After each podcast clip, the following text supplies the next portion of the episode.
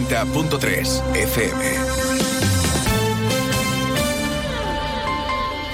8 y 20 de la mañana, muy buenos días. Varios incendios irrumpen en la madrugada de Jerez. Eh, contenedores y algunos vehículos han sido pasto del fuego localizado en varios puntos de la ciudad, en la zona centro. Hay una investigación policial abierta. Según la Delegación Municipal de Seguridad, se podría tratar de fuegos provocados. Enseguida lo contamos con más detalle. Es jueves 30 de noviembre, se acaba el mes a esta hora en Jerez. Tenemos cielo nuboso, en algunos puntos algún banco de niebla el termómetro eh, marca 16 grados de temperatura. Hay otros asuntos de la actualidad que les avanzamos en titulares.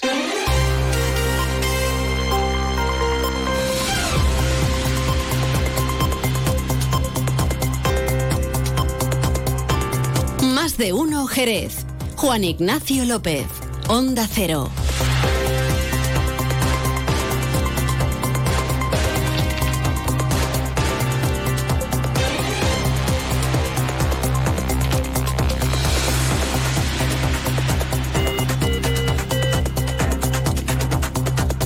Vamos eh, con los titulares de la jornada. Eh, acuerdo para poner en valor la estación de autobuses de Jerez. El consorcio de transportes sacará a licitación la explotación de los espacios cerrados y el mantenimiento de las instalaciones inacabadas en algunos espacios desde que se construyera tras derribar el antiguo edificio de correos.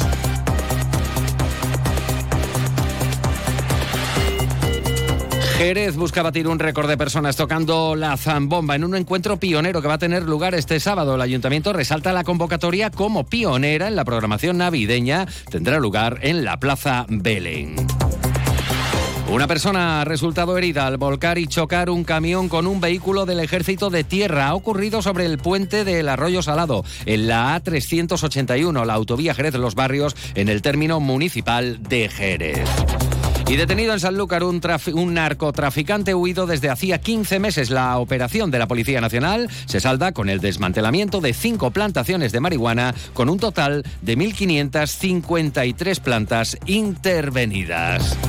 Y luto en el flamenco de Jerez ha fallecido el tocador José Luis Balao. El maestro de la guitarra tenía 85 años y había sido considerado por Paco de Lucía como el guitarrista científico. Antes de entrar en materia, vamos a conocer qué tiempo nos aguarda para las primeras horas de este jueves. Luce Shopping, el mayor centro outlet de la provincia de Cádiz, patrocina este espacio. Agencia Estatal de Meteorología, Iván Álvarez, buenos días. Buenos días, hoy en la provincia de Cádiz predominarán los cielos muy nubosos con precipitaciones que pueden llegar a ser moderadas durante la primera mitad del día, pero que irán disminuyendo durante la tarde. Tendremos nieblas matinales en la Sierra de Grazalema y vientos moderados del suroeste. Temperaturas que irán en ascenso. Alcanzaremos de máxima los 21 grados en Cádiz y Algeciras y los 20 en Arcos de la Frontera. Es una información de la Agencia Estatal de Meteorología. ¿Conoces el único centro outlet de la provincia de Cádiz? Visita Lutz Shopping y encuentra las primeras marcas con hasta un 70%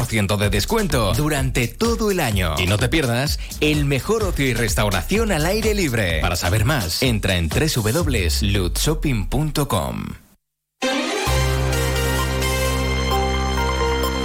8 de la mañana y 23 minutos. Hoy arrancamos con una amplia crónica de sucesos. Empezamos por los incendios registrados en Jerez, en vehículos aparcados en la vía pública y en contenedores. Eh, ha ocurrido de madrugada en la calle Sancho Vizcaíno, en la avenida Moreno Mendoza y en la Plaza Silo. Según informa el área de seguridad municipal, los fuegos han podido ser intencionados, por lo que se mantiene abierta una investigación por parte de la Policía Judicial eh, del Cuerpo Nacional de Policía a fin de localizar a los presuntos autores. Por su parte, reacción del grupo Municipal Socialista que alerta del vandalismo y la delincuencia que dicen crece en la ciudad. José Antonio Díaz, portavoz socialista. Nos preocupa el aumento de la inseguridad en nuestra ciudad, los últimos acontecimientos de tiroteo, quema de contenedores, vandalismo y agresiones, pues así lo evidencia un fracaso de la política de seguridad de la señora Pelayo y todo por culpa de eliminar el grupo beta de la policía local, la descoordinación y la inacción de este gobierno y nos está llevando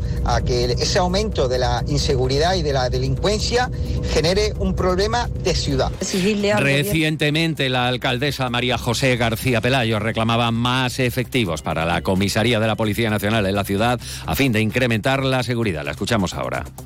Exigirle al Gobierno de España que con carácter urgente, es decir, ya mande más policías nacionales a Jerez. No podemos esperar más. La seguridad es una cuestión esencial para garantizar la libertad y que los jerezanos puedan vivir tranquilos. Es necesario que tengamos más medios, que tengamos más policías, porque es lo que merece Jerez, lo que necesita Jerez. Por cierto, que un agente fuera de servicio ha sorprendido a dos hombres robando en varios vehículos en la laguna de Torrox. Y hablamos ahora de un accidente en la autovía Jerez-Los Barrios, a la altura de Jerez. Un camión cargado de tablas de madera ha volcado sobre el puente del Arroyo Salado en la A381, en el término municipal de Jerez. El conductor del camión ha resultado herido, ha quedado atrapado en la cabina tras recibir el impacto de un todoterreno del Ejército de Tierra, cuyos eh, ocupantes han resultado ilesos. El Consorcio Provincial de Bomberos señala en un comunicado que la cabeza tractora del camión ha frenado por el pretil de la carretera que atraviesa la cabina en la que se encontraban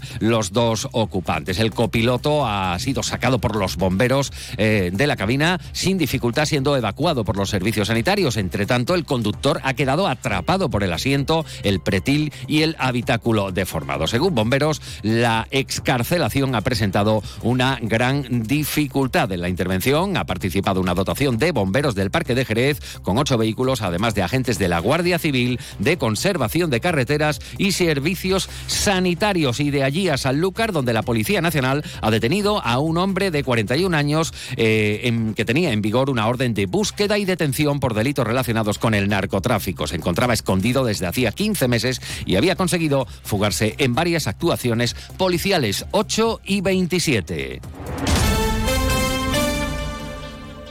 Fino, amontillado, oloroso, palo cortado. Pedro Jiménez. Don Zoilo, todo Jerez en una gama de sherries exquisitos embotellados en rama. De la forma más natural, manteniendo toda su intensidad, sabor y color.